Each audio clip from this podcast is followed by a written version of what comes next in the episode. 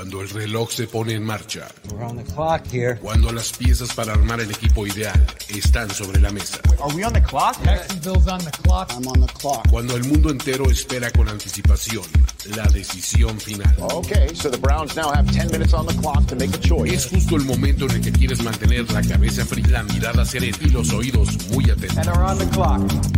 On the clock. On the clock. Primero y diez. Primero y diez. El juego que solo unos pocos privilegiados pueden experimentar. Con Jorge Tinajero. Con Jorge Tinajero. Y Luis Obregón. Y Luis Obregón. On the clock. De primero y diez. Are now on the clock.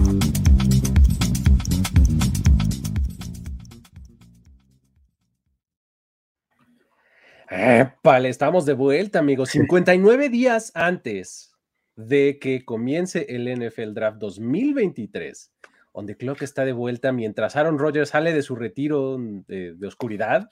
Nosotros también, Nosotros también, nosotros olvidamos nuestra, de- nuestra ausencia de, de- de las este, cámaras y de los streamings y demás. Bueno, por lo menos yo, la verdad es que no me había puesto enfrente de un micrófono en un buen rato. Eh, y- pero, pero se agradece, creo, un poquito mi ausencia, salvo lo que ustedes piensen, pero aquí estoy, Luis Obregón, acompañado de Jorge Tinajero y Diego Lozano. ¿Cómo están, amigos? Muy bien, y véanlo desde el lado positivo. Descansaron de nuestras caras, de nuestras voces, pero ya estamos de nuevo aquí para charlar con ustedes. Sí, yo estoy muy bien, estoy feliz de estar con ustedes, feliz de una nueva temporada de On The Clock. Eh, siempre lo he dicho que a mí me gusta mucho más la temporada muerta de la offseason que, que la temporada regular, en realidad. Eh, me gustan mucho más los movimientos, cómo se crean las, los equipos en general, así que estoy feliz por, por este día. El team building es un tema bien padre, bien Sí. apasionante, ¿no? Este, desde todos los ángulos, desde el draft, desde la agencia libre, desde los staffs de cocheo, los movimientos y demás. Son siempre cosas bien padres y para eso está aquí on the clock para hablar de todo lo que eh, va a traer este proceso, ¿no? Todo lo que ya trae. Claro, estamos llegando un poquito después de lo que lo hicimos la temporada pasada, pero la verdad es que creo que estamos bastante a tiempo. Como yo lo decía a- hace un ratito, ¿no? Faltan 59 días, Jorge. Sí, Sí. o sea, justamente ni muy tarde ni muy temprano. Creo que es el momento justo para empezar a hablar del draft. Y, y pues qué mejor que, que con el NFL Scouting Combine. Sí. Ay, sí es, así es. 59 días, este, no estamos tarde ni temprano, estamos on the clock, ¿no? O sea, ah, ¿qué tal? este, eh, vamos a, a comenzar a hablar justamente de, de eso, porque, pues bueno, esta, esta semana eh, comienza el, el Scouting Combine, pero antes de entrarle completamente de lleno a- al tema del Scouting Combine, vamos a darle como algunas cosas generales, porque, pues, justamente es nuestro primer show de este año, entonces tendríamos que dar algo de contexto. Tendríamos que hablar, eh, por ejemplo, del orden de la primera ronda, no sé, se me ocurre, ¿no? O sea, Sí. ¿qué onda? ¿Cómo va a estar? ¿Quién va primero? ¿Quién va después? ¿Quién va al último? Vamos a, a, este, a platicar al respecto, verlo de manera rápida y hacer alguno que otro comentario que nos venga eh, a la mente, pues así, en breve, ¿no? ¿Qué les parece? Me parece bien. ¿Y por qué tenemos bien. 31 selecciones del draft en esta primera ronda? por ejemplo, ¿no? Entonces, vamos, vamos a ver aquí el, el gráfico y vamos a darle una repasada al orden de la primera ronda del draft 2023. Tenemos, eh, está separadito en ocho, este, como lo marcan los estándares, los canons, y eh, del 1 al 8 tenemos a los Bears, a los Texans, a los Cardinals, a los Colts, a los Seahawks en el 5, 6, los Detroit Lions, 7, los Las Vegas Raiders y en el 8 a los Atlanta Falcons. De, eh, digamos que de ahí completan el top 10 nada más Carolina y eh, Filadelfia. Aquí tenemos eh, tres cosas interesantes, ¿no? Tenemos tres picks ahí, el 5, 6 y 10, ¿no? Que son eh, vía intercambio, ¿no, Jorge?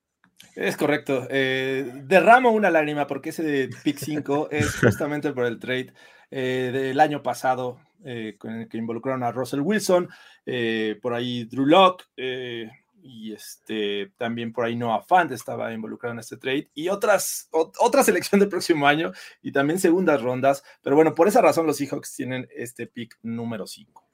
Exactamente, ¿no? Ahí tenemos también el caso de, de- de Jared Goff y Matthew Stafford todavía este, eh, pagando deudas, ¿no, Diego? Sí, sí, eso, eso es muy importante también. Y creo que también algo muy importante de este top 10 es el hecho de que el número uno se va a cambiar. Eh, seguramente se va a cambiar, es una decisión inteligente. La verdad, creo que había escuchado mucha plática de que no, vamos a, guardarlo, seguramente lo va a guardar porque quieren a Jalen Carter. Para mí no era, una, no era una decisión inteligente porque simplemente no puedes dejar pasar esta oportunidad de reconstruir tu roster cuando tienes una cantidad inmensa de hoyos en tu roster. No puedes simplemente darte el lujo de agarrar el mejor jugador disponible. Tienes que agarrar picks, tienes que construir a partir de eso y creo que es lo, que, lo mejor que pueden hacer los Bears es hacer el trade eh, hacia abajo. Seguramente es algo que va a pasar y siempre es emocionante saber. Ojalá sea el día del draft. Sería muy emocionante que fuera el día del draft el, trade, pero seguramente no. Seguramente se va a dar en los próximos días quién, quién va a ser el número uno. Imagínate que nos tengan en ascuas hasta entonces. ¿no? muy bien, muy bien. No, por favor. Eh, también es una de las cosas que se aprovecha en esta época cuando comienza el NFL Scouting Combine. Empiezan a, ver ese tipo de negociaciones. No todos se saben. Ya hasta después se dice, ¿Qué crees? Que en el, en el Scouting Combine empezaron a hablar y a platicar sobre este tema y ahí comenzó todo, pero ya se dio. Así es que pues, vamos a ver qué pasa con este pick número uno. Perfecto. Ahí, de ahí en adelante continuamos el, orden con eh, los Tennessee Titans en el número 11, luego viene Houston, los eh, Texans tienen un segundo pick a estas alturas, luego vienen los Jets, los Patriots, Luego a la mitad tenemos a los Packers y a los Commanders, cerrando este, pues, es como la primera mitad de la primera ronda aquí. Eh, pues el número 12 de los, eh, de los Texans viene de los Browns, que es eh, el cambio por, por Deshaun Watson, ¿no? ahí, de ahí es que tienen esta segunda selección. El famosísimo Wango. Eh, imagínate, estos Texans, usted tienen la 2 y la 12. Son dos grandes picks muy, muy altos. Así que vamos a ver que, obviamente, es un equipo con muchas necesidades y vamos a ver en qué lo convierten. Sí, agregando a, los Texans, creo que algo muy importante es que estuvieron prácticamente como tres años este, tratando de ver qué hacían con su roster a partir de eh, la decisión de Sean Watson, porque no sabían si se iba a ir, no sabían si, se iba a quedar. Entonces creo que es importante saber que ya se fue y ya tienes la libertad por lo menos de construir a partir de Free Agency, que ya tienes dinero y también ya puedes construir a partir del draft con dos picks. Entonces creo que esta es una opción clave para los Texans para que puedan construir, porque las pasadas era como de, ah, voy a firmar jugadores a corto plazo, voy a firmar jugadores viejos aparte, que nada más mantengan el equipo por lo menos decente, que no lo hicieron, pero aún así es lo que intentaban hacer y no lo lograron. Así que ahora ya es una reconstrucción real de, traer un nuevo quarterback, traer un nuevo head coach que sí iba a durar ahí en el equipo. Eh, en, en realidad creo que esta es una clave para los Texans. Exactamente, ¿no? Nick Caserio tiene buena cantidad de recursos para, para utilizar y el primero de ellos me parece que es eh, de Meco Ryans, ¿no? Entonces con eso va, va, a comenzar el camino diferente para ellos, esperemos. Ahora, eh, seguimos adelante a la segunda mitad de la primera ronda y tenemos a los Steelers en el 17, tenemos a los Lions en el 18, luego vienen los Buccaneers. Eh, luego en el 20 tenemos a Seattle, una vez más, su, segundo, su segunda selección. Luego, aquí tenemos una cosa eh, rara, extraña. Está pues los Dolphins, que en teoría deberían de ser el 21, pero pues no lo son. Por ahorita les contamos.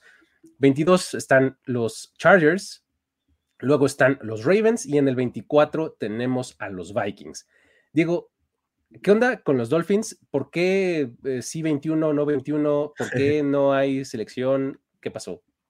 Sí, es más por el hecho de que lo que pasó con, con todo el escándalo de Brian Flores y el dueño y todo ese tipo de cosas, con legal, el legal tampering creo que se le llama eh, a lo que pasó y creo que por eso fue eh, el, este, este, este pick que es una, es una cosa rara, es una cosa, es un draft en el que va a haber menos picks, es un draft eh, sobre todo especial por eso, creo que también es algo que debemos destacar siempre que hablemos del draft, como hay un pick menos en este, en este, en este, en este abril. Exactamente, ¿no? Es el asunto de Stephen Ross y del justamente cómo eh, trató de contratar los servicios de Tom Brady, sí. de Sean odiarlo tanto, odiarlo tanto para perder un pick por él. O sea, imagínate la visión cómo está de, enojada por esto. O sea, no solamente no te salió, ¿no? O sea, te ibas a traer al rival este odiado, ¿no? O sea, Exacto. Todo mal todo mal, ¿no? Pero bueno. Se terminaron suspendiendo, ¿no? Porque además suspendieron a Stephen Ross como medio año, este, sí, 2022. O sea, todo mal. Pero bueno, ahí está eh, eh, esta, esta como tercer cuarto de la, de la primera ronda y cierra esta, esta primera ronda con los Jaguars en el 25, los Giants en el 26, los Cowboys en el 27, los Bills en el 28, los Bengals en el 29, los Saints regresan en la primera ronda en el 30, el 31 son los Eagles y eh, los campeones de la temporada 2022 tienen el pick 31, 32, eh, son los Chiefs. Eh, par de cosas aquí importantes. Filadelfia tiene pues el pick penúltimo, pero además tiene un pick en el top 10, ¿no? Entonces están en una posición verdaderamente envidiable, ¿no? Y, pues la otra que, me gustaría destacar ahí es una selección antes, eh, cómo ha cambiado de manos esta selección, ¿no? Este, Empezó siendo de los 49ers y ya le dio como tres vueltas a la liga, ¿no? Nadie la quiere, caray. Eh, que, a ver, originalmente era de los Niners. Eh, para subir posiciones para tomar a Trey Lance, cambiaron ahí con los Dolphins. Los Dolphins después dan esta primera selección por Bradley Chubb a los Broncos. Y los Broncos, por tener a Sean Payton, se lo dan, se le dan esta selección a los Saints. Así es como los Saints ya tienen este, este pick y regresan, como bien dijiste, a la primera ronda. Sí. Así es, digo, eh, que los Saints no estaban en la primera ronda porque hicieron este trade justamente con Filadelfia en el draft pasado, ¿no? y, se salieron de, de, la primera ronda, ¿no? Y ahora regresan a ella. Que fue por Chris Olavi, ¿no? sí. Chris Olavi, exactamente. Fue este es más grande en la historia por un wide receiver. Exactamente, que brincaron una vez y luego otra. sí. Es rarísimo.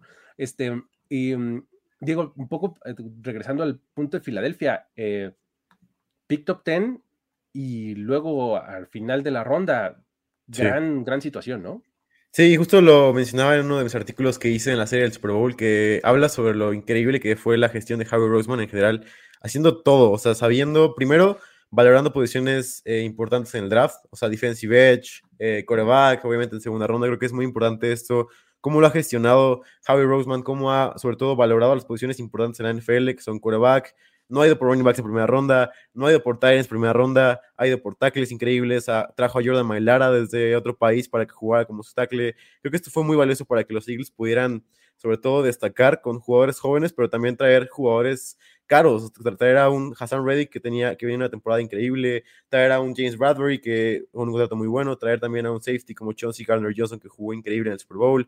Creo que fue clave sobre todo uno cómo priorizó los novatos en este draft y después cómo pudo cómo pudo construir su equipo a partir de, de Jalen Hurts que tiene un contrato de novato valioso, muy valioso. Es eh, una de estas fórmulas que, que últimamente ha estado de moda. Es la clave. ten un quarterback novato que te salga bien y aprovecha esa ventana para volverte. Hace no mucho me puse a filosofar con este tema. ¿Ven en algún momento en el futuro que los equipos hagan una situación similar como la de los running backs? O sea, agarrar corebacks habilidosos, un buen brazo, baratos, y que ya no sean NFL franchise quarterbacks. Y, reciclarlos. Y reciclarlos. A, ver, yo, primer caso de estudio podría ser los Ravens. Sí, sí, sí. ¿No? En una de esas, ¿no?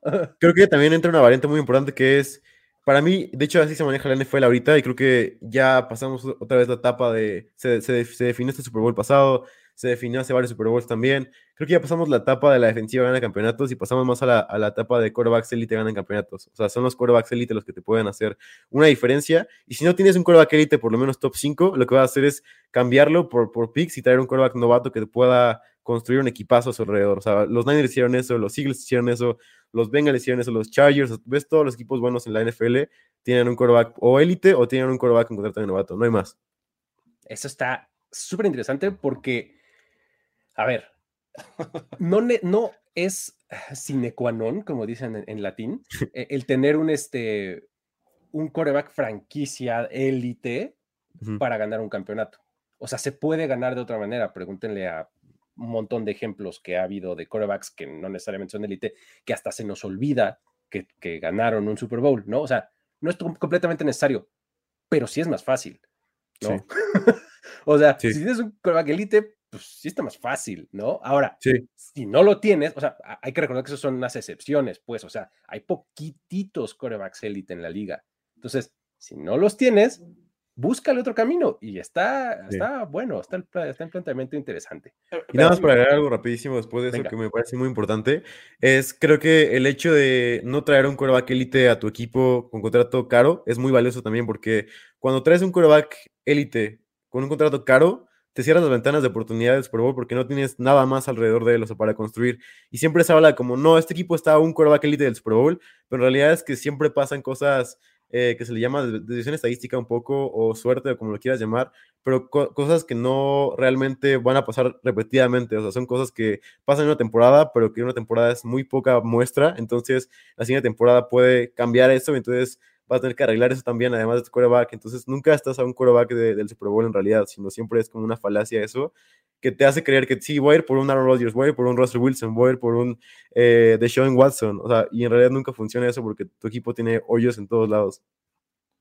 Sí, o sea, eh, realmente es un tema interesante que podríamos abordar en otro espacio porque pues, la verdad es que da para hacer un programa de todo esto. Sí. Completito, ¿no? dedicarle eh, solo, solo el programa a, ese tema. Pero bueno, eh, así está un poco el, orden de la primera ronda. pónganse abusados, ¿no? Este, para que no se no vayan a estar diciendo, ay, este, mi equipo, no, este, los Broncos, ¿qué hora? No, oh, Los Broncos hasta la tercera ronda. ya, tardecito el segundo día. Los Niners también. Los Niners tampoco, ¿no? Este, así hay varios, ¿no?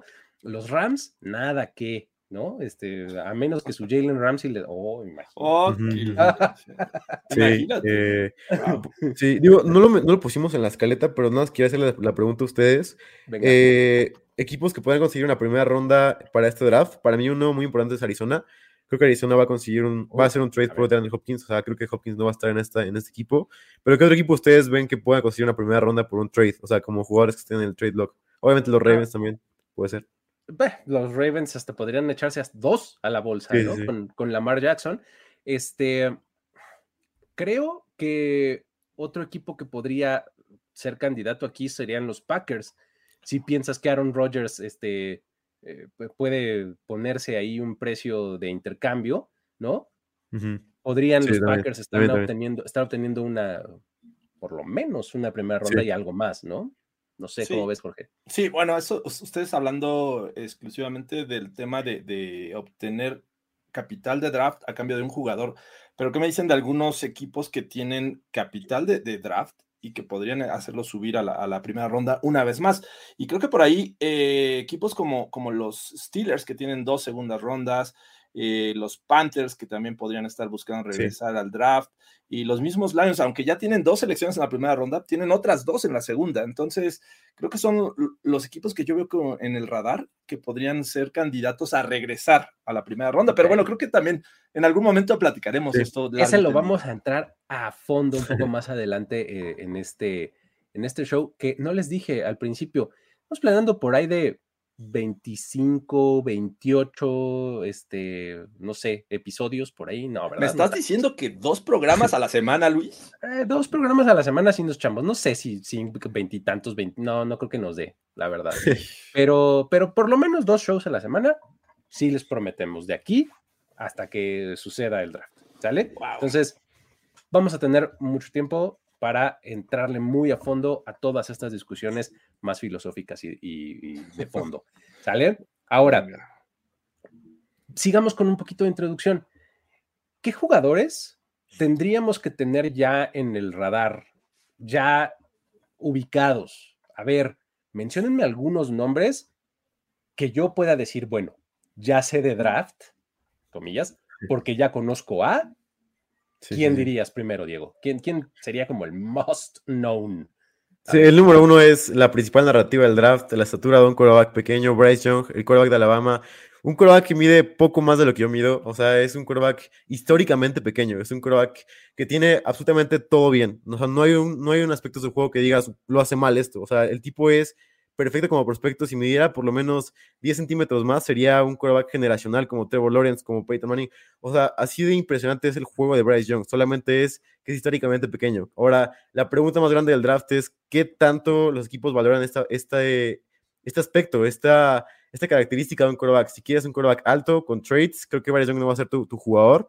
Pero si quieres un quarterback que pueda hacértelo todo, que puede crearte después de lo que pasa en la jugada, que pueda hacer más de lo que le piden, Bryce Young es el perfecto, perfecto. Para mí, por eso va a ser el número uno de, de, este draft, porque en verdad es increíble. Solamente su única falla es que es pequeño. O sea, no hay nada más que yo vea que diga, no tiene brazo, no, no puede lanzar en medio del campo, no puede quedar después de la, la estructura. O sea, tiene absolutamente todo, excepto que hay dudas de que también lo pueda hacer por su tamaño en la NFL.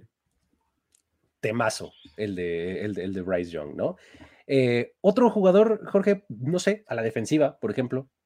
A la sí. defensiva, pues nos podemos ir por eh, Pat Rusher, que me parece que es una clase bastante nutrida en, en este sí. 2023.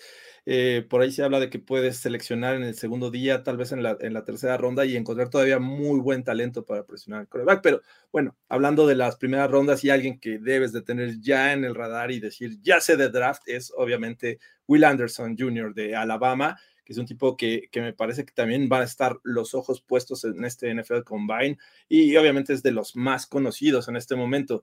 Eh, me parece que es un, talento muy bueno, muy explosivo para, para este, ganarle el primer paso al, al dinero ofensivo. Entonces, síganlo, síganlo muy de cerca a Will Anderson Jr. de Alabama. Perfecto, ahí está. Yo les diría, sigamos con los, eh, con los jugadores ofensivos tienen que conocer, amigos, a Bijan Robinson. Bijan Robinson es un corredor de los Texas Longhorns que, híjole, verdaderamente puede hacerlo todo. O sea, sí. el, el, asunto con, con Bijan Robinson es que cuando tú escuchas y lees y, y eh, te informas sobre lo que piensan los equipos sobre él, te dicen, es consistentemente un jugador top 5 en toda la generación. Ajá. Sí. Eh, 2, 3, 5, este, no sé en dónde lo acomodan, pero constantemente está en el top 5. La pregunta es, ¿quién lo va a seleccionar y en qué momento? Sí. Tomarlo a esas alturas del draft, en, en esos primeros picks, se ve complicado por la, por la necesidad que hay de corebacks en, en la liga. Uh -huh. Se ve muy difícil que salgan los primeros cinco picks pero si alguien lo hace, creo que las risas no serían tan burlonas. No sé qué opinen, porque su talento está completamente justificado para estar hasta arriba de los draft boards, ¿no? Sí. Ahí estaría mi opinión. Yo, yo quiero agregar algo muy importante para este, para este jugador, que si hay alguien que, que, les va a decir que no draftean a un running back en primera ronda, soy yo. Eh, no me encanta la, la, idea de seleccionar un running back en primera ronda.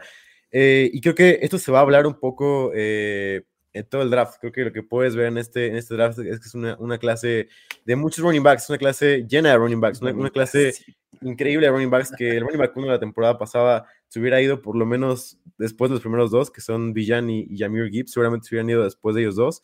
Pero Villan es el mejor prospecto que hemos tenido desde Saquon Barkley, desde Adrian Pearson. Es un prospecto que tiene absolutamente todo.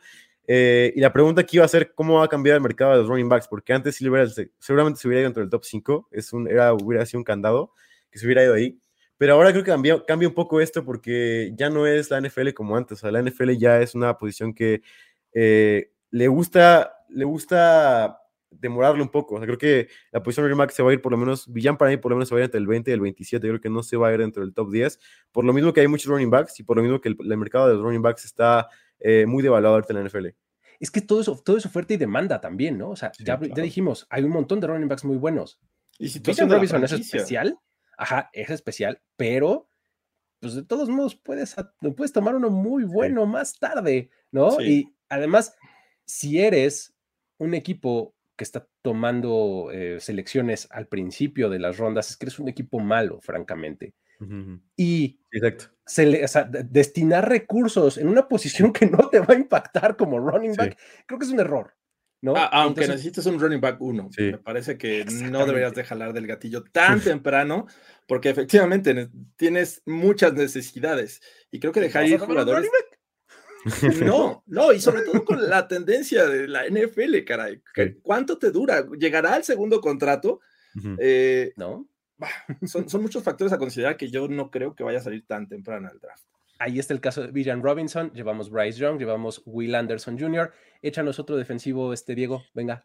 Sí, eh, creo que uno muy, muy importante que a mí no me encanta, pero creo que, creo que se va a ir dentro del top 5 seguramente, es Tyree Wilson, que es un jugador que para mí es muy parecido, es una calca a lo que fue el pick número uno del draft la, temporada pasada, que, que, fue un jugador que era increíblemente físico, era alguien que tenía todos los traits para ganar a la NFL, pero que simplemente no tenía la producción, o sea, no, no produjo nada en colegial, era un jugador que no se veía muy bien, y creo que esto, esto afecta muchísimo para, para este draft, porque creo que este draft es tan increíble que Hutchinson, y se me fue el nombre de, de, los Jaguars, el pass rusher, el, este, eh, eh, Trevor Walker, Trevor Walker. Trevor Walker, y Hutchinson se, hubiera ido, se hubieran ido como posiblemente hasta el 7 u 8 de lo, de lo buena que es esta clase, porque hay quarterbacks, hay un defensive interior generacional que es Jalen Carter, que se los dejo a ustedes para que, para que hablen lo increíble que es este jugador, pero quería solamente mencionar esta situación de Tyree Wilson porque es un jugador que el draft pasado se vio como el número uno porque tiene todos los traits físicos para ganar, pero no produjo mucho en, colegial, muy parecido al caso de Trevor Walker. Entonces, creo que hay que tenerlo en cuenta, sobre todo para el combine, que lo veremos más adelante, pero para mí me sirve, me sirve esto para, para destacar lo buena que es esta clase de draft y lo cómo es mucho, mucho mejor que la temporada pasada, que la clase del draft pasada. Buenísimo.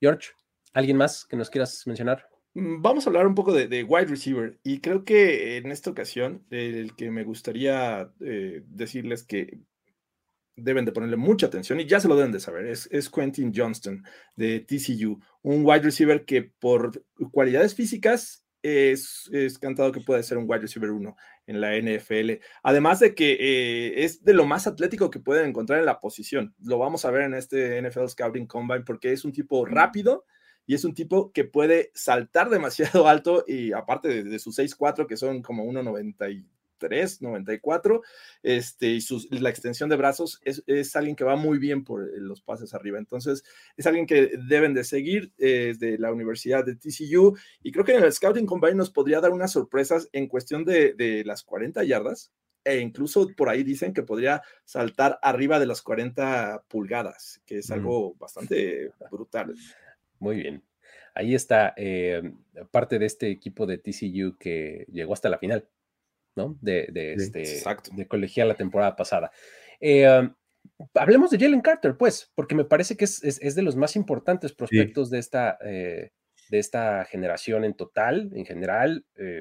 pues mucha gente lo tiene como el mejor prospecto de esta clase, ¿no? Justificadamente me parece el tipo puede hacerlo todo desde su posición de tres puntos al centro de la línea defensiva. O sea, ocupar dos huecos, eh, eh, eh, presionar el coreback campo arriba, desalojar, parar la carrera. O sea, prácticamente lo puede hacer todo con mucha fuerza. Sus características físicas son ideales, brazos muy largos, mucha fuerza, zancada este, larga, nivel de, hombreras bajo siempre, todo el tiempo para jugar. O sea, está defendiendo un hueco y parece que se le teletransporta al de junto para hacer la tacleada. Es increíble. Realmente es muy, muy bueno Jalen Carter y es un tipo que se va a ir tempranísimo. O sea, si piensas que uh, uno va a ser coreback, probablemente dos. En el tres, tan pronto como de eso, podría salir eh, Jalen Carter de la Universidad de Georgia.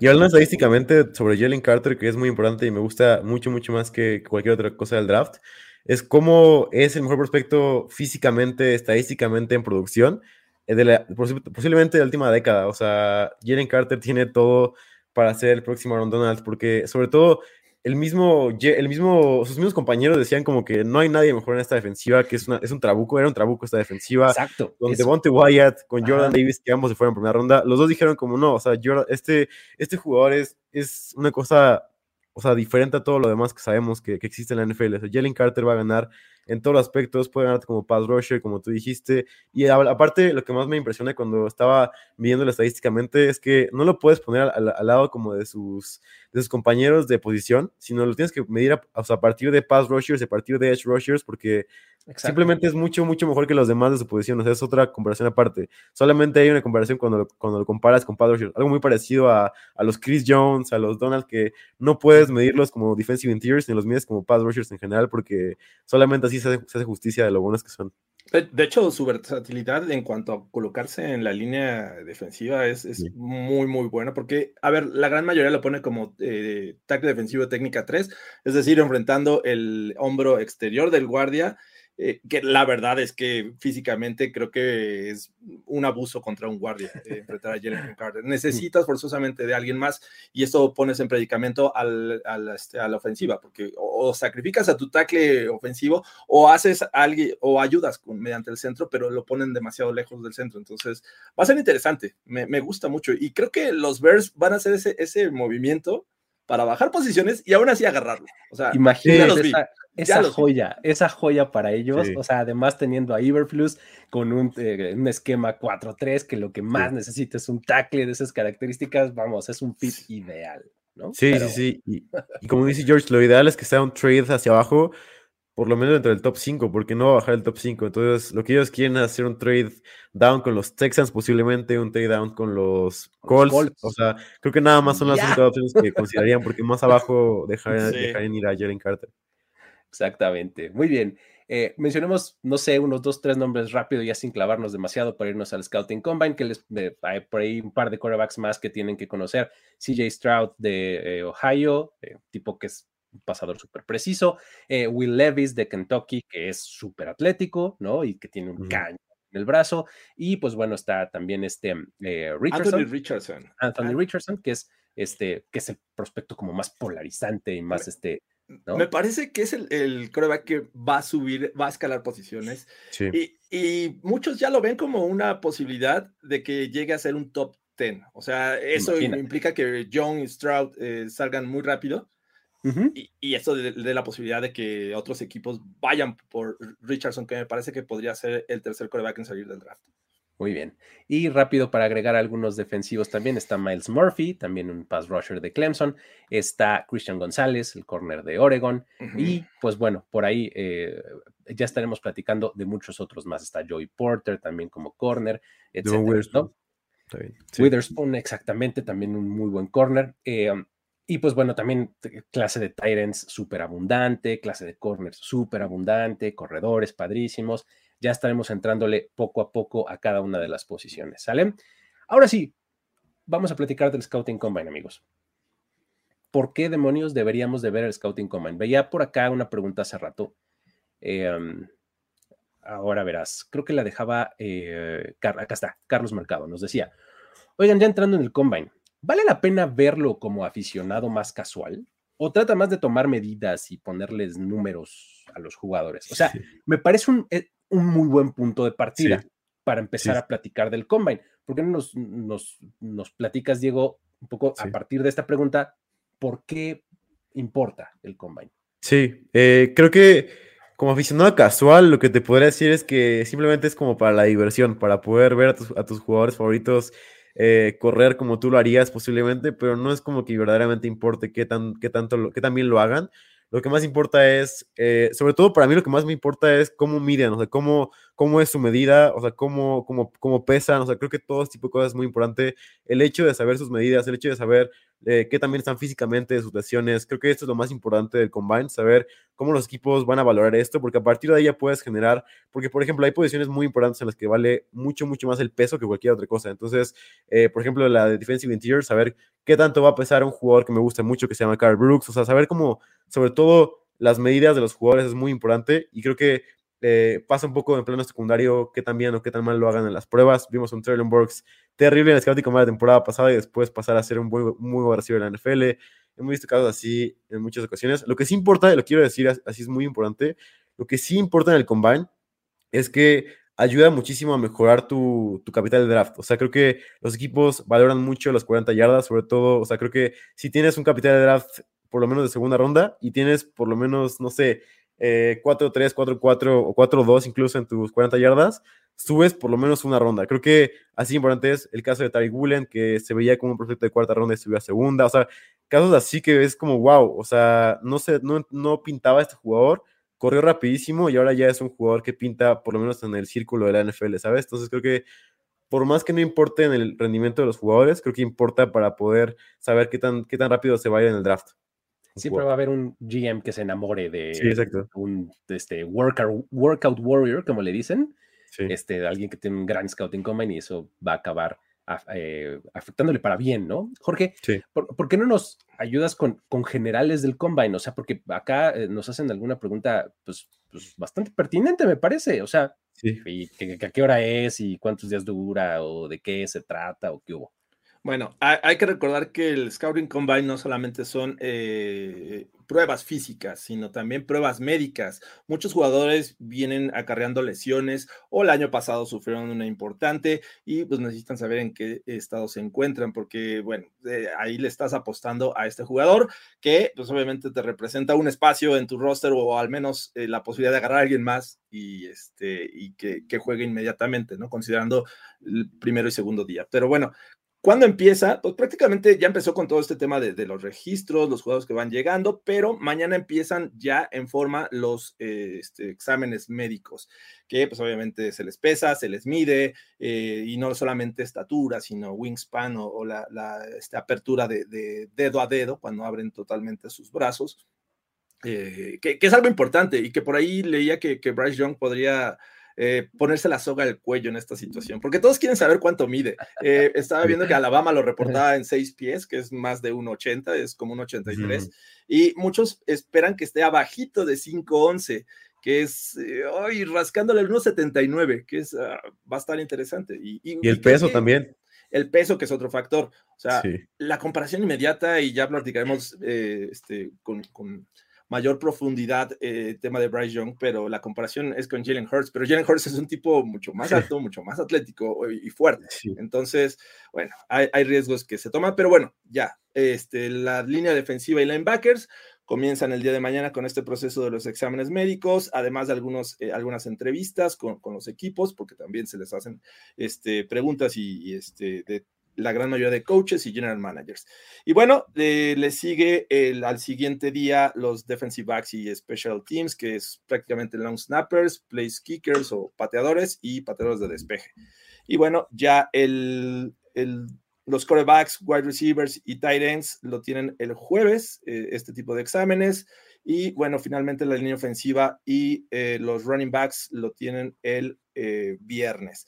Pero bueno, todos estarán preguntando cuándo son las pruebas eh, físicas, estos, estas 40 yardas, este salto este, vertical, salto horizontal y más. Bueno, eh, esto todo comienza el 2 de marzo, precisamente con la línea defensiva y linebackers, que son el día en que hacen sus pruebas. Después, al siguiente día, eh, siguen los defensive backs y equipos especiales. Eh, nos vamos al sábado con los quarterbacks y wide receivers y tight ends. Y finalmente los de, eh, la línea ofensiva y running backs eh, terminan el próximo domingo 5 de marzo. Cosa importante, hay que recordar que eh, la temporada pasada la NFL como que tuvo esta iniciativa de querer hacer esto como un evento casi casi de prime time en televisión, ¿no? Este año como que regresan un poco al ajuste previo y ya tenemos las pruebas como a media tarde, ¿no? Como 12 del día, sí. 1 de la tarde, 3 de la tarde, por ahí. Este, si ustedes tienen NFL Network, ahí van a tener un montón de programación que van a poder ustedes seguir en vivo. Si no, con NFL Game Pass también ahí pueden estarlo siguiendo, este, para que pues vean las pruebas. Es, es bastante entretenido, la verdad. Sí. O sea, eh, sí, si eres un fan casual, como nos preguntaba hace rato Carlos, por lo menos es entretenido. ¿No? Sí, o sea, por la diversión lo es.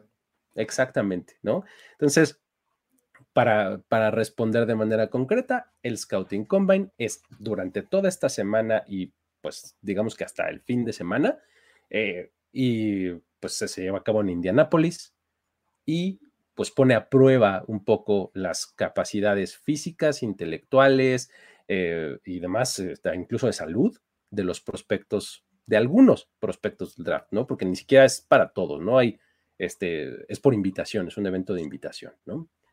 ¿Siguen haciendo la prueba de inteligencia? Nos pregunta por acá Aarón Moya. ¿Siguen haciéndola? Creo que sí, ¿verdad? Sí.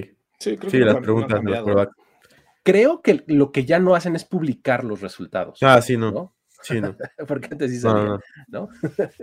Pero bueno, muy bien. Ahora, ya sabemos cuándo va a ser están divididos por grupos de posiciones, como nos lo comentaba Jorge. ¿de quién deberíamos de estar pendientes? Creo que deberíamos de empezar por, por hablar de los dos quarterbacks que ya hemos mencionado un par de veces. El primero es Bryce Young. Creo que, pues todos sabemos que, eh, pues el tipo es pequeño, ¿no? Eh, va a ser una situación en donde queramos asegurarnos de qué tan pequeño es en realidad, ¿no? O sea, en el momento en el que los datos de su estatura, de su peso, de su wingspan y demás salgan y se publiquen, me parece que no se va a hablar de otra cosa en Internet. Sí. para bien o para mal. Si es más de lo que se esperaba, porque es más. Si era menos, pues qué escándalo, ¿no? Entonces, creo que Bryce Young va a ser uno de los tipos a los que más tenemos que seguir, sobre todo en la parte de mediciones, porque a la hora de lanzar pases y hacer los deals y demás, sabemos que el tipo está mm, por encima del resto de, la clase de quarterbacks, ¿no? No sé qué eh, opinan. y, por ahí yo seguiría con Anthony Richardson, pero también estaba leyendo que es, es improbable que participe en las pruebas físicas, es decir, en, las 40 yardas, que, es algo que llama mucho la atención con este coreback.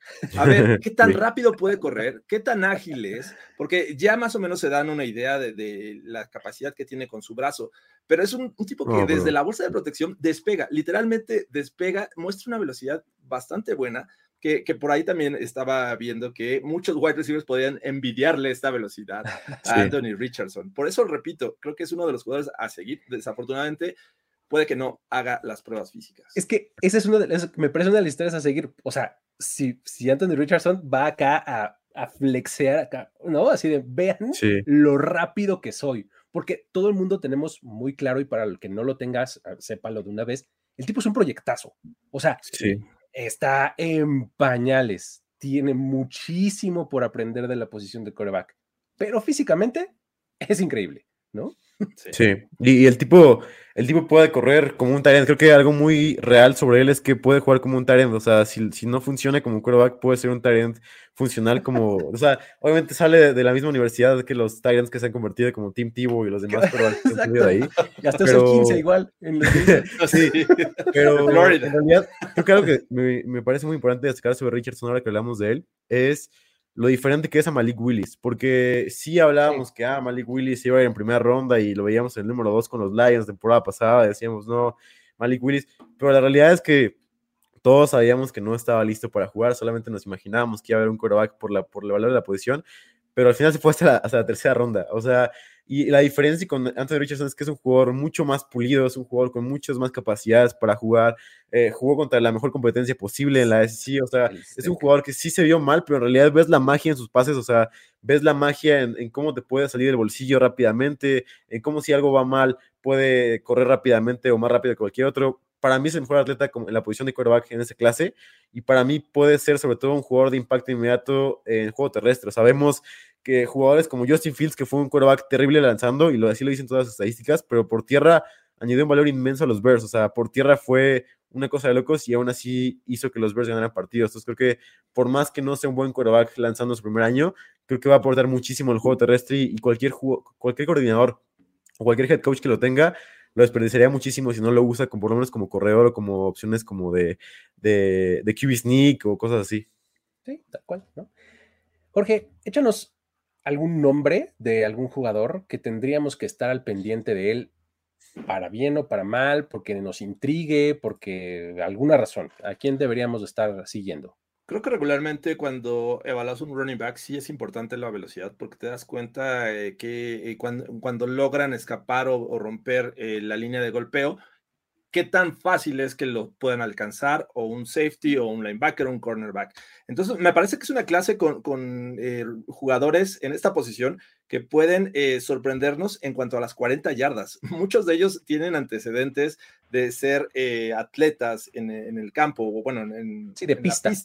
Entonces, uno de ellos es Sean Tucker de la Universidad de Syracuse que me parece que el único tema con él es que es bajito. Eh, está listado como 5 o 10 en este momento, vamos a ver realmente cuánto es lo que mide, eh, pero rebasa las 200 libras, o sea, no estás hablando de un Bryce Young que sí, este, un golpe y lo pueden sentar. Él me parece que tiene muchas posibilidades de, mostrar fortaleza, pero la velocidad es lo que más eh, destaca en él. búsquenlo en sus highlights. Hay unas jugadas que de repente ve el hueco y ¡pum! acelera y nadie lo alcanza. Entonces, me intriga mucho saber cuánto va a correr las 40 yardas, sobre todo porque, a ver, no lo veo como un jugador de, de primera ronda, ni tampoco como la posición principal en un tándem de running backs. Es un tipo, más o menos para que se den una idea, me, me recuerda un poco a Kenneth Gainwell, que también eh, sabe eh, jugar en este sistema de read option, pero en el momento en que dudan de que se va a quedar el coreback con el balón, él aprovecha ese hueco y escapa. Entonces, además, que tiene muy buenas manos para el juego aéreo. Así es que eh, vayan, busquen sus, highlights a Sean Tucker de Syracuse. Me va a quedar en ese carril, fíjate. Nada más para, para seguir en el mismo orden de ideas. Mencionaste running back, mencionaste bajito y mencionaste muy rápido. Ahí te va Devon A. Chain de Texas AM. El tipo podría el jugador más rápido de la clase, o sea, así, ¿no? O sea, es increíblemente rápido, o sea, y eso, como lo decías Diego hace rato, me parece que puede ayudarle mucho a su stock. O sea, todo el mundo sabe que es muy rápido. Incluso eh, en Texas AM lo utilizaban para regresar patadas, etcétera. Eh, por eso, porque es muy, muy rápido. Entonces, creo que ver las 40 yardas de, de Devon Chain va a ser uno de los highlights de, todo el Scouting Combine, ¿no? Entonces, habrá que seguirlo igual, bueno, con las manos, etcétera. O sea, me parece que eh, creo que a diferencia de, de, Tucker, que mencionas, Jorge, me parece que Chain podría meterse un poquito más arriba, por eso específicamente, porque puedes contar con él para un home run y porque no va a faltar, como lo decía también hace rato, el GM que se va a enamorar de su 4-2 altos en, el, en las 40 yardas, ¿no? Por ahí. Sí. Pero Y nada mencionar sobre él, este, que un dato interesante que corrió 10.14 en, su, en, sus, en sus pruebas de 100 metros. En, los 100 metros, sí. Que fue la, la, décima más alta en la, en la, historia del colegial, que aparte, comparándola con Usain Bolt, Usain Bolt lo corrió en 9.58 segundos los, los 100 metros, que o sea,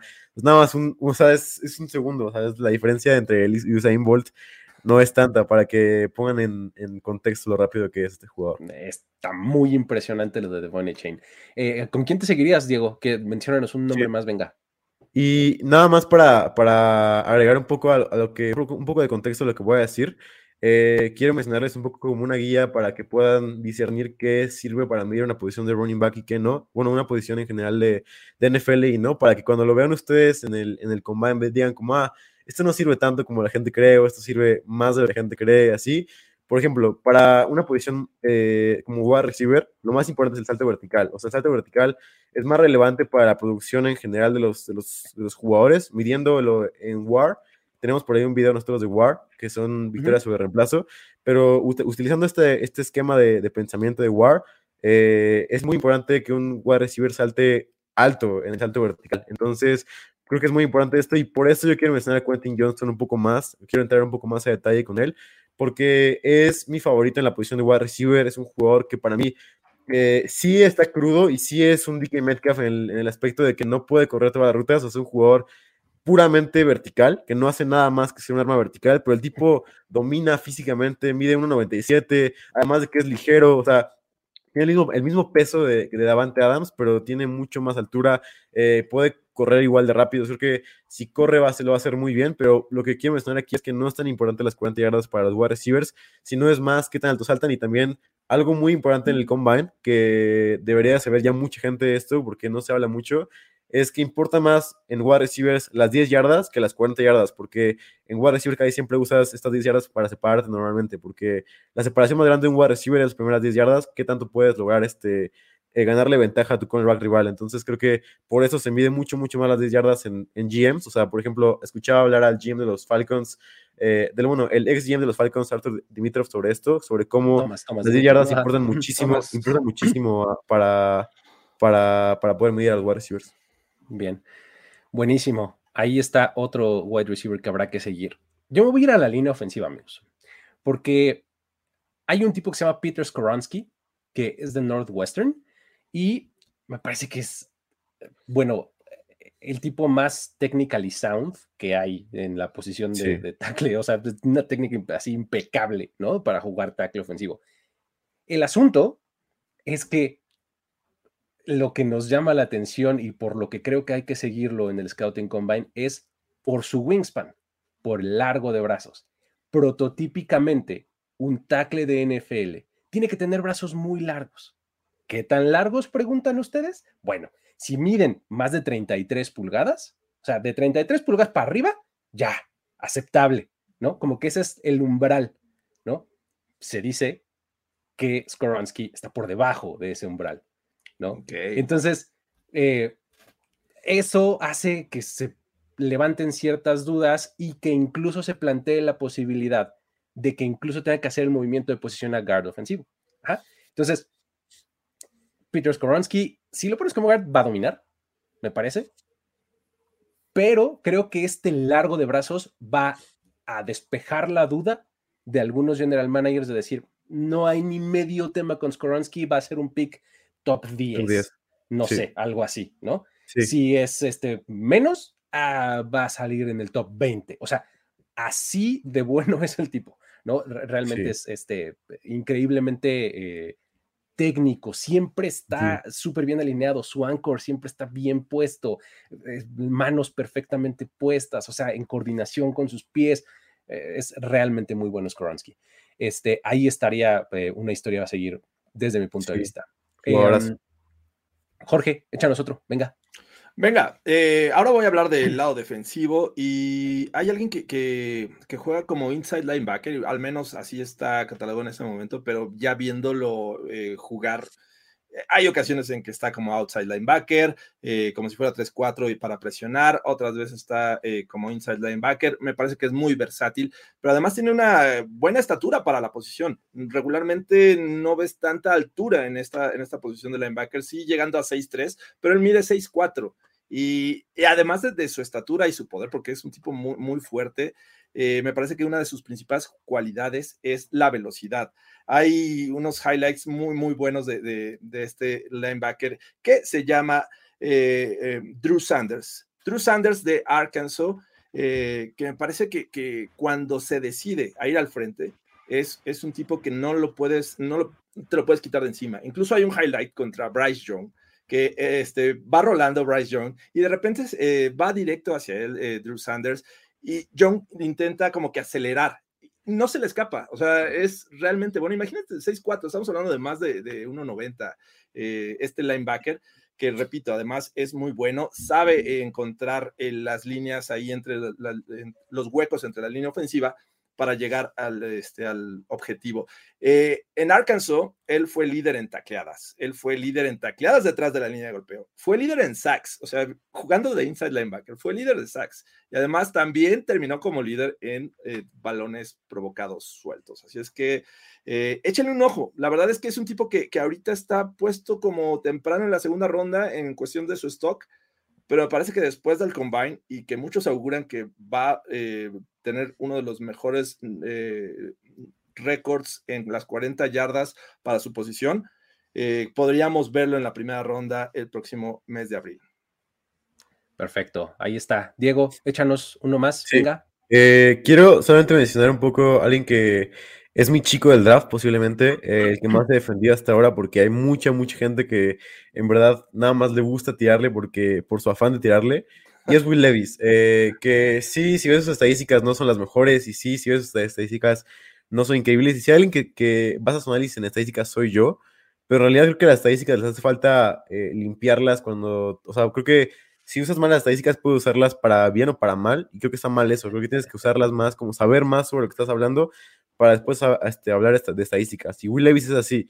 Temporada pasada sí fue malo, fue un quarterback que no rindió de ninguna manera y que fue, pueden hablarle como vos, como lo que quieran, pero en realidad fue porque su ofensiva estaba terrible, estaba lesionado, su, no tenía wide receivers, no tenía running back, no tenía línea ofensiva, no tenía nada y jugaba contra la mejor competencia posible. O sea, jugaba contra Alabama, jugaba, jugaba contra todas las mejores defensivas y el tipo hacía cosas increíbles todavía. Y creo que lo que más destaco de él es que la liga ahorita es una liga de quarterbacks con trades. O sea, volteas a ver a Jalen Hurst, volteas a ver a Josh Allen, volteas a ver a Justin Herbert.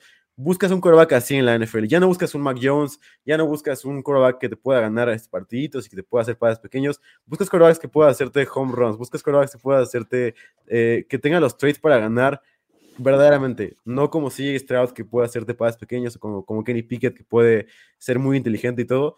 Lo que quieres es hacer por lo menos el home run de tener un quarterback así. Creo que con Will Levis es el quarterback con más potencial para hacer lo más grande. O sea, creo que Will Levis tiene eso y para mí por eso es un pick top 3. O sea, creo que si yo fuera el GM de los Texans y toman a Young por encima de mí, yo tomo a Will Levis siempre, porque tiene la capacidad para dar, para hacer todo la NFL.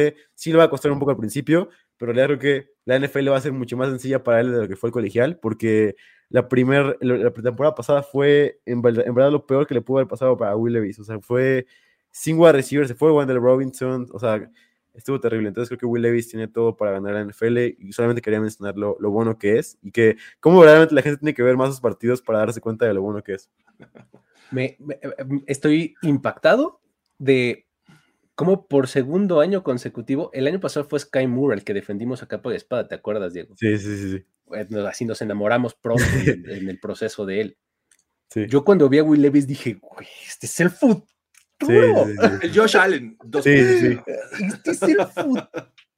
Y a mí, a mí, a mí me fascina Will Levis. Es de los que más me gusta. Muy bien, muy por eso, porque una vez más, segundo año, segundo año consecutivo, tenemos un, compartimos un prospecto que realmente nos gusta. Que, que, me parece a mí que eh, eh, tiene las de perder en este proceso en, dentro de la posición. O sea, entiendo el punto y uh -huh. me queda claro, pero me parece que hay que bajar a CJ Stroud primero eh, que creo que Bryce Young y Stroud van a ser los sí. dos que van a salir, y que, que, me parece que Richardson va a subir y creo que Levis no va a tener ese upside en, este, en, este recta, en esta recta final del draft. Sí, en el proceso, en el proceso creo que, creo que va a haberse rebasado, sin embargo, como como prospecto, a mí también me gusta más este Will Levis. ¿eh?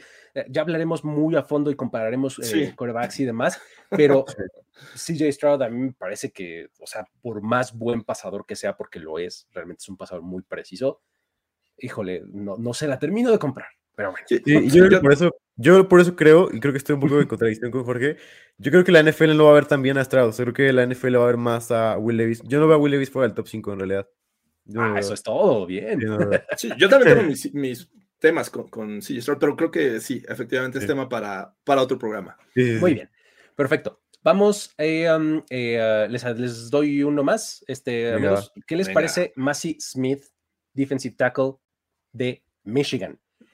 Hay, eh, hay, una, hay una lista bastante bueno, no sé si tan bastante famosa, pero es medio famosona, que eh, cada año se publica que se llama The Freak List, ¿no? ¿Sí? que es justamente, habla de, de, prospectos de este tipo, tipo Massey Smith, ¿no? O sea, que son seres humanos de proporciones este, eh, gigantescas, pero con toda la habilidad y con toda la agilidad y velocidad y fuerza que se puede contener en un cuerpo así de grande. Massey Smith es eso, sí. justamente. Es un defensive, eh, un defensive tackle que eh, hace eso, justamente. Tú lo ves y dices, bueno, este tipo pues, seguramente le doy la vuelta bien fácil. No, hombre, es súper habilidoso, en espacios cortos se mueve muy bien, súper ágil y además es muy fuerte, obviamente.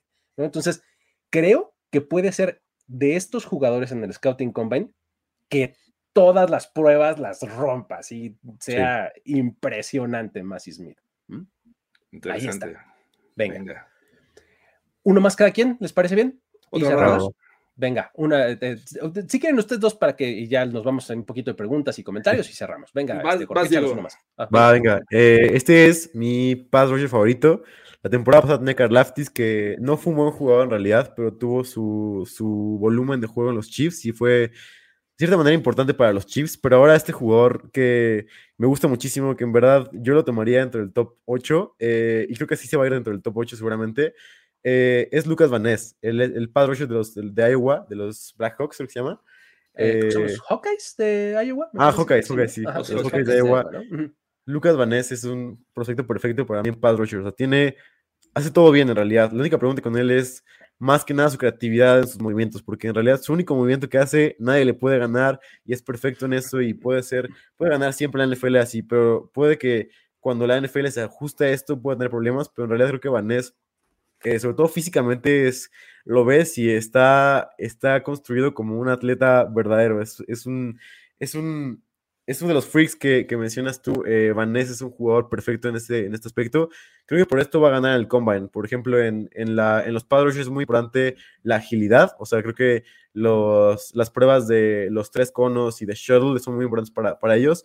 Creo que aquí va a ganar rápido. O sea, va a ser muy, muy rápido y esto le va a aumentar su, su stock de draft. Para mí, Vanessa, sobre todo por esto.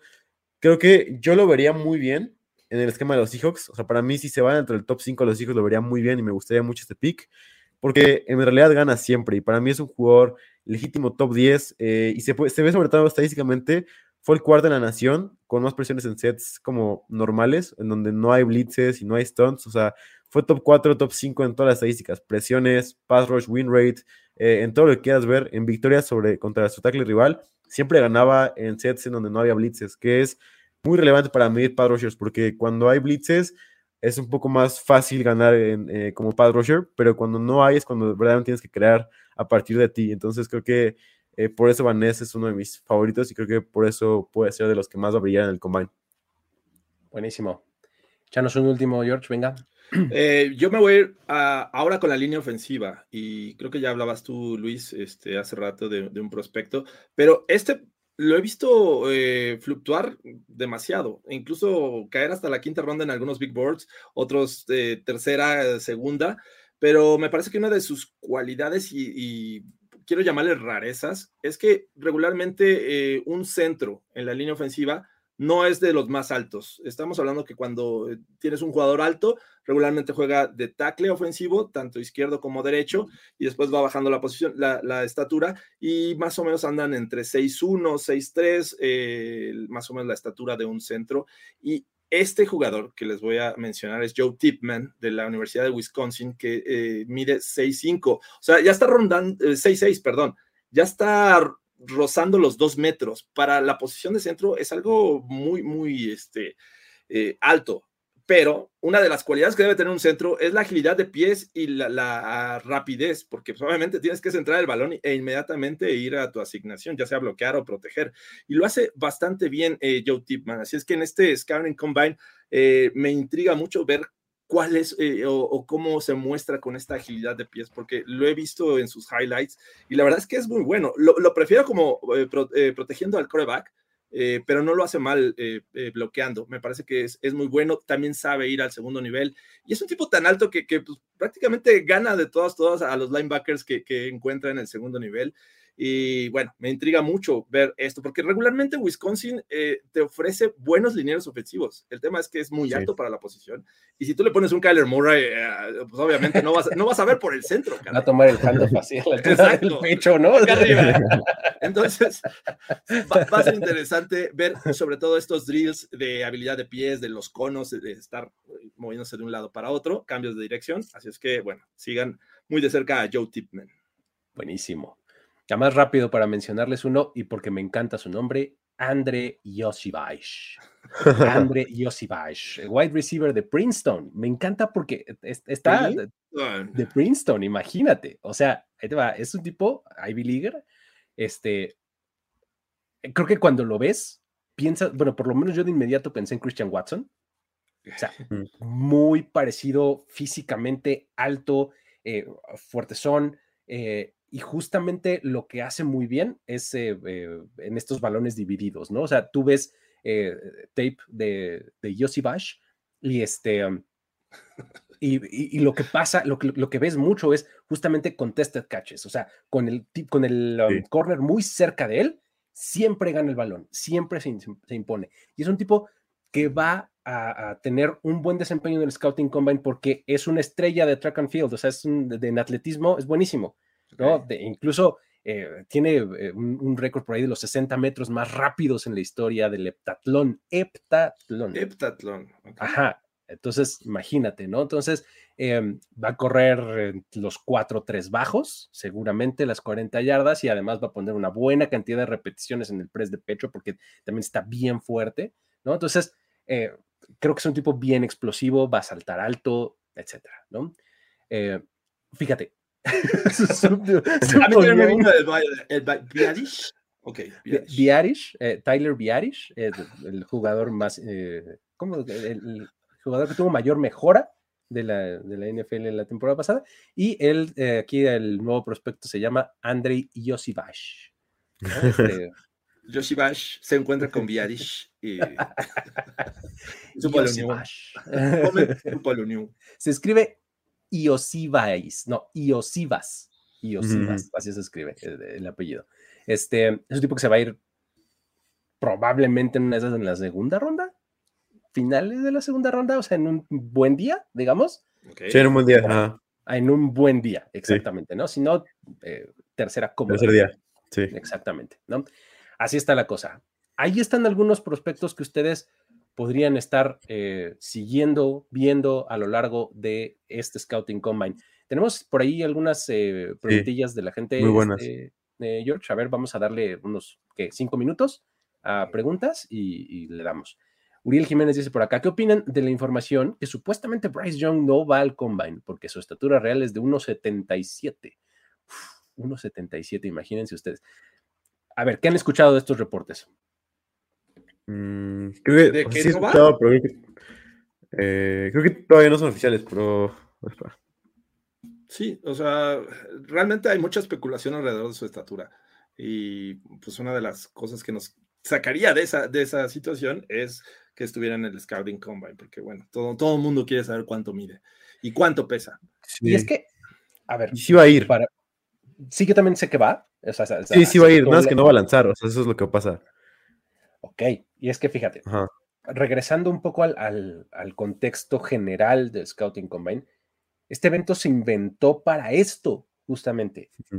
Las pruebas en el campo sí están bien, Sí. y- pero en realidad se inventó para estandarizar, para que todos los equipos tuvieran la misma información sobre los prospectos. Es decir, para que todos dijeran, ah, mira, Bryce Young mide 5, 11 y 3 cuartos, ¿no? Sí. o algo así de, de estatura y pesa tantas libras, todas una misma información, ¿no? Porque si no, el scout de los Bears dice una cosa y el de los Bengals dice otra y pues está un poco más complicado. ¿no? Pa- para eso se inventó el Scouting Combine. Por eso es que muchos prospectos no, no hacen los drills, pero sí entran a las mediciones, sí entran a los exámenes médicos y pues bueno, aprovechan también para tener entrevistas, ¿no?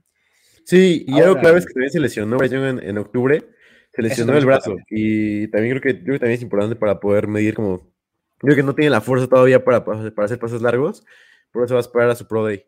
pero también la rehabilitación. O sea, la, Sí, la segunda razón más importante por, por la cual este, se hace el scouting combine es los médicos, los estudios Ujú. médicos, ¿no? Este, saber si está completamente recuperado o no también es una parte clave. ¿no? Aaron Moya nos pregunta por acá, ¿no creen que no quiera participar en las pruebas físicas justamente porque quiere su demostrar su talento como coreback? Ya de por sí es difícil para los corebacks actuales alejarse del estigma de running back. Sobre Richardson, ¿no? Richardson, ajá. Ah, ok. Ah, va, vaya, sobre Richard. A ver, ¿cómo lo ven? Ah, yo creo que sí, o sea, creo que sí es por eso y también es porque lo va a hacer en su Pro Day, o sea, creo que también es algo que debemos de considerar cuando vamos al Combine. Eh, mucha gente se espera a su Pro Day para estar con sus entrenadores, con sus jugadores, para estar ahí, descansar un poco más de la temporada que acaba de jugar, entonces creo que eh, es más para esperarse y para dar un poco más de tiempo. Eh, mi tema aquí con, con Richardson no creo que vaya mucho del eh, lado de que quiera demostrar que es puro coreback, porque a fin de cuentas ya la NFL ya dio ese paso hacia los corebacks móviles, o sea, hacia el double threat, eh, que, que es realmente el- es un plus. No es como de, ay, demuéstrame con tu brazo, porque ya vimos la clase de juego que dio Jalen Hurts en el Super Bowl. O sea, y, y es un coreback muy parecido, solo que me parece que Sí. mucho más rápido. No creo que vaya por ahí, ¿eh? Eh, Sí, pero y, Sí, no. y Aparte, ¿sabes? que con- consideremos este, que todo el mundo sabe lo físico que es, entonces creo que es como, como con Exacto. London que sabíamos todos que era alto y que era rapidísimo, entonces creo que es igual con Richardson, todos sabemos que es muy bueno físicamente. Como... Y, y creo que eh, pues, abonando a eso, o sea, si no te convenció en todo el tape que viste durante toda la temporada, no te Sí. va a convencer lanzando pases en shorts contra el aire. Sí. ¿Me explico? O sea, tampoco creo que vaya por ahí, pero bueno. Este, ¿qué otra tenemos por ahí? Vamos a darle unas cuantas más. Ah, eso me gustó. Un saludo a los Lo grandes, digo. Jorge y Luis. Mi prospecto favorito de este draft es, uff, Luke Musgrave. Bien. sí. ¿Qué opinan de él? Me parece que físicamente ultra imponente y muy rápido. El show de Tyrants va a ser buenísimo. A lo mejor nos dura como dos semanas. Porque Creo que sí. Sí, es Hay una de un las mejores montón. eh, Sí. posiciones en esta clase. Luke Musgrave, a ver, rapidísimo digo cómo ves a Luke Musgrave de Oregon State, ¿no? Físicamente es increíble, nunca pudo producir en su carrera, eh, se ha lesionado dos temporadas seguidas, eh, eso obviamente eso fue malo, pero la temporada pasada tuvo tres partidos increíbles, tres partidos donde se vio lo rápido que es, sobre todo como dice, este- como dice este eh, podcast, eh, y también cómo puede ser un arma vertical, que es algo que quiere ser un end que se ve raramente en la NFL, pero como los Darren Waller, como los Kyle Pitts, como los George Hill, puede ser un arma vertical que te puede ganar más allá de las 15 yardas, y además de que tiene el peso ideal para un end, tiene la altura ideal, algo que no tiene Kincaid, algo que no tiene Mayer, o sea, él tiene el peso y la. Físicamente es mucho mejor que los otros dos que están ahí en primera ronda. Es que es justamente eso, ¿no? Es como que, que el, el Tyrant actual, ¿no? o Sí, sea, como exacto. quieres que sea tu Tyrant, ¿no? ¿Cómo lo ves tú, Jorge? Sí, bueno, ahí lo ponen como la segunda mejor opción en la posición, pero para mí debería estar ahí este, se- tardía la primera ronda para ser Sí. seleccionado. O sea, es un tipo que, que apor- o te aportaría demasiado. que, este, y creo que las dudas efectivamente vienen por temas, por otros temas que no son necesariamente el fútbol, es- son lesiones. Sí. Entonces, ah, Va a yo- ser bien me interesante gusta. también esa, esa discusión de cuándo tomar a un Tyrant, porque Sí, sí, sí, sí. También tengo muchas cosas que abordar ahí. Es que válgame Dios, o sea, tú me vas a venir a decir que después de Kyle Pitts y después de, no sé, este, el que se pasó a los. Vikings, Mark, este, bueno, no, el que se pasó a los Vikings, Hawkinson, Hawkinson. que fue también Hawkinson. primera ronda, eh, OJ Howard, fue- Howard. No, Fant. eh, Noah Fant. o sea, después de tomar a estos en primera ronda y luego ver a Rob Gronkowski, a este, eh, eh, George Kittle, etcétera, en tercera, Mark cuarta, Andrews. quinta ronda, Mark Andrews. Dallas ¿Qué Goddard. mejor te esperas, no? sí. Ay, Aparte que hay un, un nuevo end increíble en tercera ronda, segunda ronda posiblemente, igualito a, la- a los Titans de Iowa, Sam Laporta, que es. La nueva, la claro. nueva, el nuevo George Kill, el nuevo Hawkinson. Exactamente, ¿no? Entonces, eh, eh, es una, una discusión que también va a estar interesante. Muy bien. Eh, um, vámonos con un par de preguntas más y, y nos vamos de aquí. A ver, Eh, a ver, este, vamos a ver um, qué nos dice por acá otra vez. Aaron dice: ¿Creen que es algún running back en primera ronda o ya es de muy de la NFL de nuestros papás? Uno. Yo creo que, yo creo que este Bijan Robinson sí se ve en primera, ¿no? Es Sí. eh, el único que yo tengo en el radar. Sí. Sí. Los demás se van a ir, o sea, segunda ronda va a estar repleta de running backs. Cy Charbonnet, Yamir Gibbs, o sea, todos los running backs increíbles, eh, incluyendo Sean Tucker se podría ir.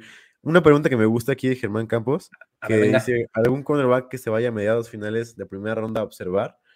A ver, Eh, esa está creo buena. que es muy buena pregunta porque hay Sí. buenos cornerbacks y creo Los que corners también están bien padres. después de la primera ronda, sobre todo, hay, un- hay como una, una caída de, de nivel. Y creo que un jugador que mediados de primera ronda podría ser considerado es Joey Porter Jr., que es un jugador increíblemente físico, un jugador que va a ser, puede ser el pick legacy de los Steelers porque sabemos que está, tiene toda la historia con los Steelers él. Eh, además de que estudió en Penn State, o sea, creo que todo tiene, todo apunta a que sea, pero además eh, es un cornerback muy del estilo de los Patriots, o sea, es un cornerback que es físico, que es de press coverage, que puede ganarte uno contra uno, por eso me gusta. Y otro que quiero agregar también es Deontay Banks, que es un cornerback de Maryland increíble, que para mí sí puede ir en primera ronda sin duda alguna, que es físico y que igual puede ganarte en press coverage, es alto, tiene la misma compostura que los cornerbacks elite como Sortain o Sos Garner, o sea, creo que puede ganarte en todos lados, además de que está tacleando es increíble. Entonces esos dos yo descargaría. Buenísimo. Por ahí está. eh, en, eh, mediados finales de primera ronda. ¿Cómo ves a Killy Ringo? Eh, eh, Killy Ringo me, me- me causa muchas, Sí. como mucha curiosidad, porque Sí. ha fluctuado mucho su Sí, valor, sí, sí. ¿no? Sí, de, de hecho, yo le iba a mencionar ahorita que terminó Diego, el caso de, este cornerback de Georgia, porque tiene cualidades muy similares a Joey Porter Jr. Entonces, eh, el Sí. tema es que sí, e- es, raro verlo consistente en los big Sí. boards. Es- eso me genera también dudas. Digo, "Ah", pero bueno, también Aparte su ahí, final de colegial fue horrible, o sea, lo comieron en cada malísimo. jugada. Sí, además. De lo poco que hizo TCU Sí, fue sí, quemar sí. a Killy Ringo. exacto. Y por ahí. Cam Smith, pero bueno, también Ajá. es otro nombre que podría estar ahí como en este, en este momento, porque todo va a cambiar en la, mitad de la primera ronda. Muy bien. Pues bueno, creo que con eso podemos cerrar la emisión de hoy. Se pone interesante eh, la plática, creo que nos deja muy picados, ¿no? Nos deja queriendo seguir y seguir y seguir y seguir platicando, pero de eso se trata. Es un primer show, ¿sale? Entonces, con eso nos vamos a despedir. Regresaremos por acá el jueves y ya estaremos platicando de otros temas eh, también importantes. Iremos viendo el seguimiento de lo que haya sucedido hasta el momento, aunque sea poquito del Scouting Combine. Ya estaremos hablando este, de los equipos que tienen muchas selecciones, de los que tienen pocas, posibles trades, etcétera. Y un poquito más adelante, ya que llegue justamente la agencia libre, cómo impacta esto a los equipos y demás. Y una vez que pase la agencia libre, le vamos a entrar ahora sí a las necesidades específicas de cada equipo, ¿no? Y empezaremos a hacer nuestros tops por posiciones y demás, ¿sale? Entonces, manténganse al tanto de todo lo que va a venir en On The Clock, lunes y jueves, 8 pm de la noche. 8 pm de la noche, pues sí, normal, ¿no? Este, Más o menos por esa hora. Exacto. Eh, ya está. Vámonos de aquí porque ya estoy diciendo puras incoherencias. Nos vemos la próxima. Luis Obregón, Jorge Tindajero, Diego Lozano. Nos vemos. Bye bye. El tiempo expiró. Tu decisión es definitiva. Pero siempre habrá una nueva oportunidad de armar un equipo ideal en On the Clock. On the Clock. De primero y de primero y diez. Con Luis Obregón. Con Luis Obregón. Y Jorge Tinajero. Y Jorge Tinajero. Voz en off. Antonio Semper. Antonio Semper. Una producción de finísimos podcasts para primero y diez. On the Clock.